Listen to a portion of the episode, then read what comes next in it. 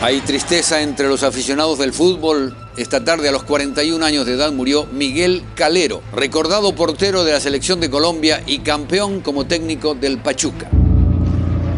La muerte de, Miguel Calero, sus exequias estarán toda la noche.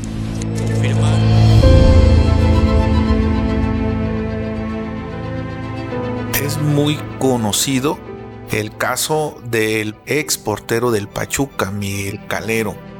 Miguel Calero falleció en el 2012 a consecuencia de una trombosis.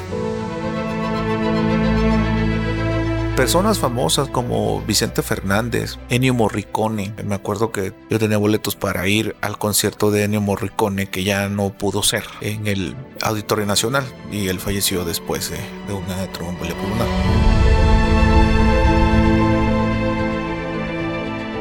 Hillary Clinton, Serena Williams, son personas también famosas que han padecido trombosis venosa profunda complicada con tromboembolia pulmonar. Una de cada 10 personas está propensa a sufrir una trombosis venosa profunda. Esto significa, a grandes rasgos, tener un coágulo tapando la circulación de nuestras venas.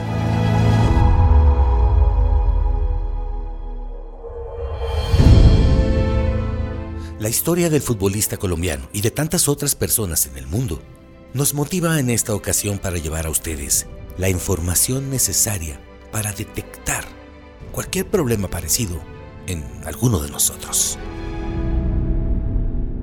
De esto y mucho más te hablará el doctor Flores Nazario en el episodio de hoy.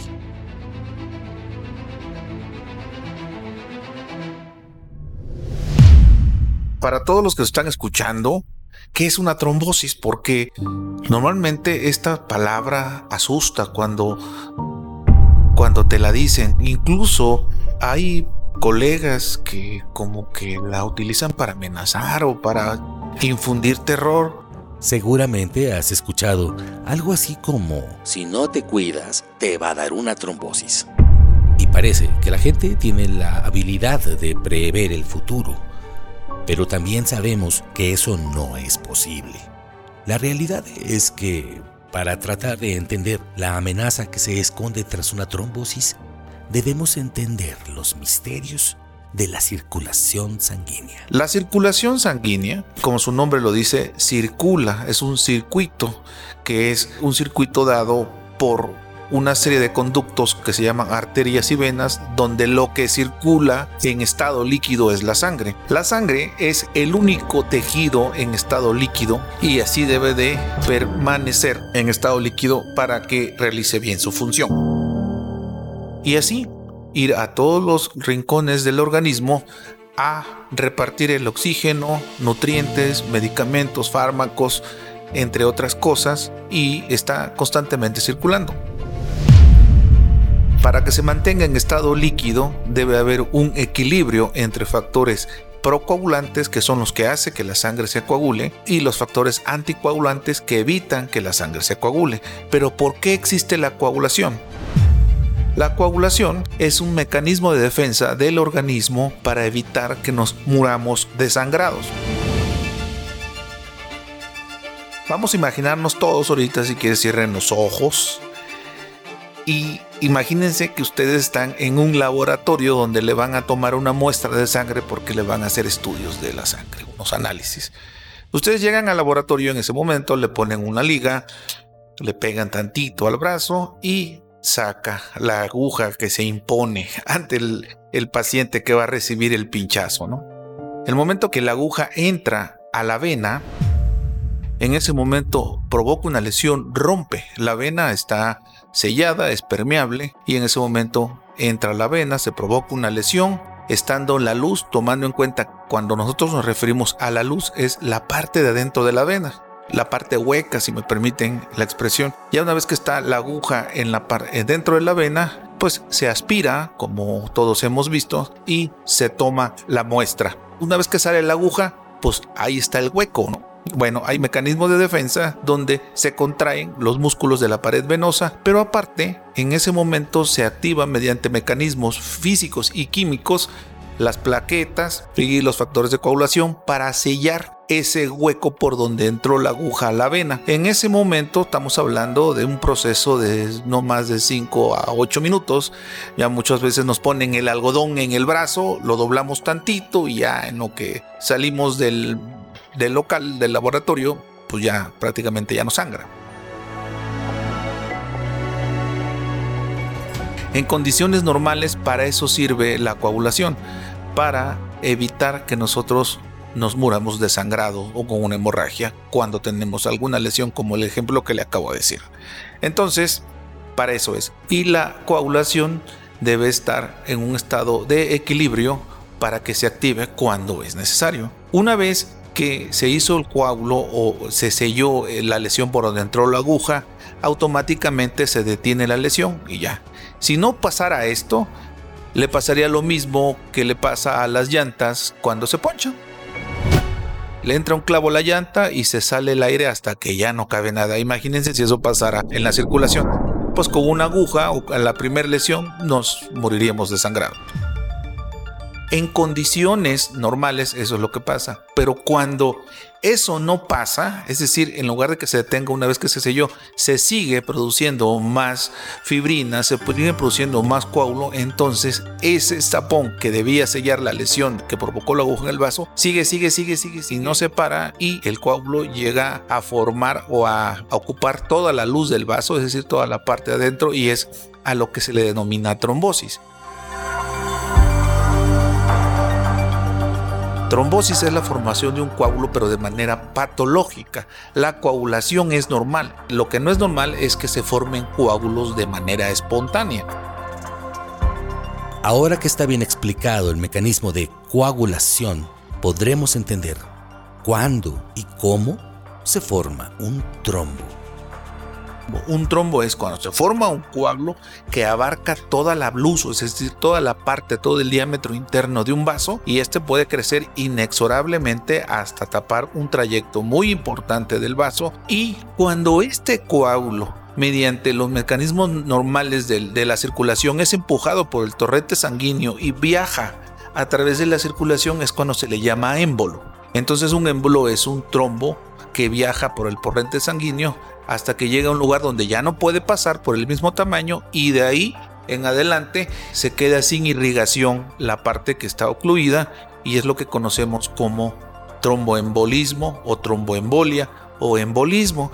Los embolismos pueden ser a los pulmones, casi siempre que son de cualquier parte del cuerpo hacia los pulmones, o pueden ser también embolismos hacia el cerebro, pero eso es otra historia.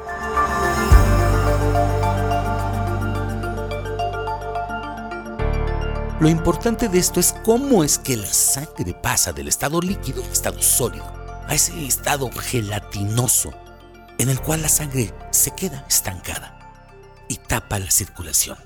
Si es una trombosis venosa profunda, que es el caso de la plática de hoy, pues entonces se va a tapar la vena, no va a drenar y la extremidad se va a hinchar.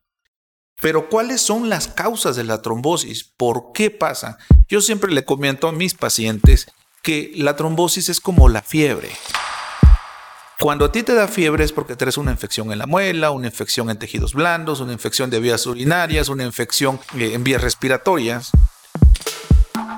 Y cuando te da una trombosis traes un problema que se originó por cualquier otra causa y culminó en una trombosis, porque la trombosis también es una especie de respuesta inflamatoria del organismo, se activan los factores de la coagulación y culmina formándose un trombo. ¿Quiénes van a tener trombos? Hay que tomar en cuenta eso porque muchos pacientes me llegan con el miedo de que le dijeron que le puede dar una trombosis. Todos los seres humanos tenemos el riesgo de padecer alguna trombosis en algún momento de la vida cuando las condiciones son creadas. Así como existe la hemofilia, que es la tendencia a sangrar, existe también la trombofilia, es la tendencia que tienen los pacientes a trombosarse. Si los pacientes tienen alguna enfermedad de la colágena. ¿Cuáles son las enfermedades de la colágena? Son las enfermedades que ven la mayoría de los reumatólogos. Son los pacientes que tienen artritis reumatoide, esclerodermia, lupus, espondilitis anquilosante, entre otras. Las pacientes que están embarazadas. Estas son pacientes que tienen algunas enfermedades, pero ¿el embarazo es una enfermedad? No. El embarazo es una condición fisiológica en la mayoría de las mujeres que no necesariamente es una enfermedad, pero sí es un estado de mayor vulnerabilidad o de mayor riesgo de tener alguna complicación asociada al embarazo. Una de estas complicaciones es la trombosis, porque hay una, cambios fisiológicos y metabólicos en la sangre que pueden culminar en una trombosis. Los pacientes que tienen cáncer tienen también mayor riesgo de tener una trombosis los pacientes que tienen obesidad, incluso también los pacientes a mayor edad, es decir, un paciente arriba de 40 años tiene mayor riesgo de trombosis que un paciente menor de 40 años, sobre todo si tienen ya, estamos hablando arriba de 40 años, ya tienen alguna enfermedad, alguna morbilidad o incluso están también ya el endotelio, las paredes venosas más cansadas y tienen mayor riesgo de trombosis. Los pacientes que se someten a cualquier cirugía de ortopedia, principalmente cirugía de rodilla y cirugía de cadera, son de las cirugías que más se han asociado a trombosis. Eso no quiere decir que no te operes, lo que quiere decir es que tener precaución, valorar los factores de riesgo y utilizar tromboprofilaxis durante el periodo de riesgo de trombosis, que dependiendo para la cirugía de cadera o de rodilla va desde los 21 días hasta los 45 días para la cadera respectivamente. Hay un caso particular en los pacientes que tienen viajes muy prolongados. Lo han llamado el síndrome de la clase turista. Good afternoon, ladies and gentlemen. Welcome to Dynasty Airways. This is flight DA419 bound for Cebu. This is Trixie, your head flight stewardess. Así se le llamó. Eso no quiere decir que a los que viajen en clase Premier o clase ejecutiva no le pase. Pero los primeros estudios así demostraron y la única coincidencia que tenían, entre otras, es que habían tenido trombosis, que habían viajado más de 4 horas o más de 5 mil kilómetros y estaba en clase turista. Por eso se le llama así síndrome de la clase turista y era en aviones. Normalmente se sabe que en cualquier medio de transporte, cuando viajas más de 4 horas o más de 5000 kilómetros, no debes estar más de 2 horas en una sola posición o sin moverte porque el riesgo de trombosis es alto. Porque no todas las embarazadas les da, no todos los que viajan a Europa les da, no todos los pacientes que tienen un yeso le da. Entonces hay que valorarte y una forma de estudiar bien el caso es acudir con tu angiólogo y si no se sabe cuál fue el factor desencadenante, es correcto también que te evalúe un hematólogo. El hematólogo es un médico especialista en la sangre. Entonces, ¿cómo vamos a ver un cuadro de trombosis? ¿Cuáles son los síntomas? Hablemos de los síntomas paciente con trombosis venosa profunda, el síntoma principal cuando se presenta el caso es edema, o sea, aumento de volumen de la pierna. La pierna se hincha, se inflama. En la mayoría de los casos, la trombosis es unilateral. Es muy raro ver la trombosis venosa profunda de manera bilateral. En lo personal me ha tocado ver muy pocos casos de manera bilateral. Aunque es raro, no es imposible lo que se asocia también a trombosis venosa profunda. El síntoma es dolor, incluso incapacidad para la marcha, claudicación, para caminar, ¿sí? sobre todo cuando está en la fase aguda. En los últimos 15 años ha habido una evolución muy importante en el diagnóstico, tratamiento y manejo de la trombosis venosa. Un diagnóstico hoy en día es mucho más fácil se hace mediante un ultrasonido Doppler que se hace en el consultorio, no necesita medio de contraste, no duele, es reproducible, no necesitas radiación y en manos expertas es fácil diagnosticar e identificar la trombosis venosa profunda. Uno de los signos que buscamos en el ultrasonido es que la vena se pueda colapsar en el momento que la comprimimos. Cuando hacemos, ejercemos presión con el transductor del ultrasonido sobre la vena y esta vena no se colapsa, es decir, no se cierra. Imagínense ahorita que tienen un popote en la mano. El popote tiene un tono, está redondito y tú lo quieres comprimir para que se aplane. Entonces eso es un popote sano o una vena sana, si me permite la expresión, hacer la analogía. Si imagínense que el popote ustedes lo quieren comprimir y no se puede porque lo que está dentro, el agua que está dentro, se hizo hielo. Es lo mismo que pasa con un coágulo o con un trombo. No se puede colapsar la vena porque la sangre no está en estado líquido, está en estado sólido o gelatinoso y no se puede colapsar cuando lo hacemos en ultrasonido. Ya después le buscamos color, no hay, no se escucha flujo, no se ve flujo por el espectro color y así podemos integrar el diagnóstico de trombosis. Hay otros estudios de sangre que nos pueden descartar una trombosis, como el estudio del dímero D. El dímero D tiene un factor predictivo negativo. ¿Qué quiere decir? Que no hay trombosis con dímero D normal. Si el dímero D está normal, es muy probable que no tenga trombosis. Pero si el dímero D está muy elevado, no nos asegura que haya trombosis. A lo que voy es que el dímero D se puede elevar por cualquier otra causa, por inflamación, por COVID, por cirugía, por una respuesta inflamatoria debida a cualquier otro fenómeno y también por trombosis pero una trombosis venosa profunda aguda no puede tener el dímero D normal. Bien, y una vez que ya tenemos el diagnóstico, lo que sigue es el tratamiento.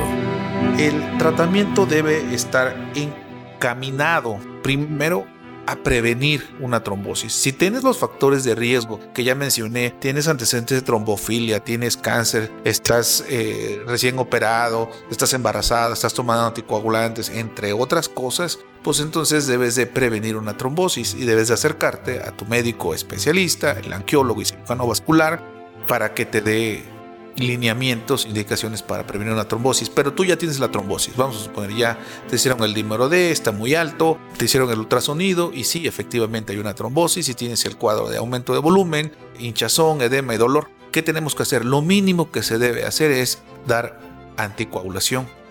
¿Qué quiere decir? En ese momento que se hace el diagnóstico a tiempo y se da el tratamiento a tiempo y adecuado Normalmente la mayoría de los pacientes tienen una muy buena evolución. En algunos casos es posible que necesites una cirugía para remover el trombo de manera mecánica o mecánico-química. En ciertos escenarios se combinan habilidades quirúrgicas con agentes químicos y se dispone de medicamentos especializados que se pueden introducir directamente en el trombo a través de un catéter, actuando como un bálsamo que busca disolver al intruso. Ojo, esto es muy importante porque estos medicamentos y esta cirugía funcionan preferentemente dentro de la primera semana, máximo 10 días. Es muy importante tener el diagnóstico a tiempo para que el tratamiento que te vayan a dar tenga muy buenos resultados. En algunos casos puede estar indicado la colocación de un filtro en la vena cava. La vena cava es la vena más grande del cuerpo y la vena cava se forma de la unión de dos venas que vienen una de cada pierna que son las venas ilíacas y se pone un filtro. ¿Qué es un filtro? Si me permites la expresión, esto es una coladera que se pone mediante cateterismo, mediante una punción preferentemente vía yugular o vía femoral y se deja el filtro a especie de coladera en la vena cava. Por si el trombo pudiera desprenderse, este trombo no llega al pulmón y se quede atrapado ahí.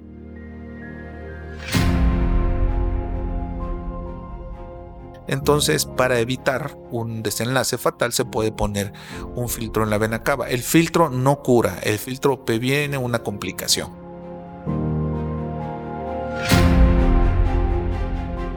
Muchos de los casos que nos llegan a nosotros es el paciente que se fracturó, le pusieron un yeso, se movilizó y tuvo una trombosis. El paciente que le operaron la rodilla o la cadera tiene factores de riesgo asociados y le da una trombosis.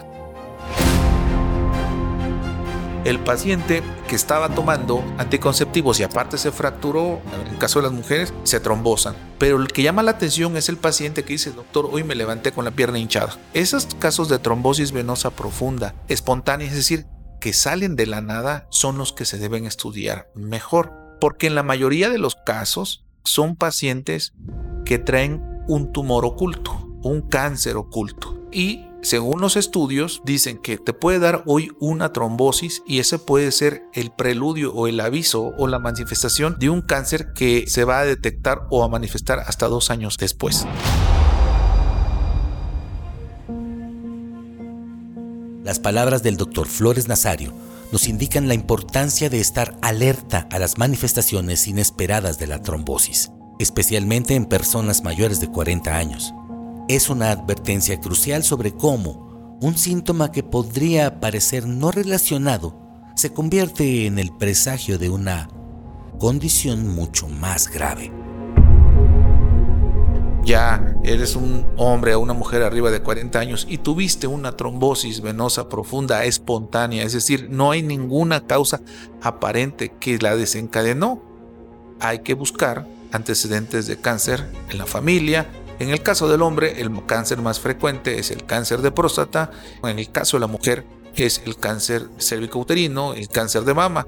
Y de ahí para atrás diferentes cánceres de colon, de páncreas, de piel, etc. Pero eso es el consejo. Si tú tuviste una trombosis venosa profunda, aparentemente sin ninguna causa, hay que estudiar. Si te preocupa la posibilidad de sufrir una trombosis, la mejor opción es acercarte al médico especialista. Ellos te darán las indicaciones y pautas a seguir para prevenirla y mantener tu salud. Si tú tienes algún factor de riesgo de trombosis, con gusto puedes llamarnos, puedes mandarnos un mensaje y si tienes alguna pregunta, no lo pienses, comunícanos. Debes de poner tus pies en las mejores manos. Vamos en los siguientes segmentos a hablar de trombosis, pero en este caso de trombosis arterial. Hoy hablamos de trombosis venosa profunda. No confundas la vena con arteria. Soy el doctor Flores Nazario, te mando un fuerte abrazo y gracias por escucharme.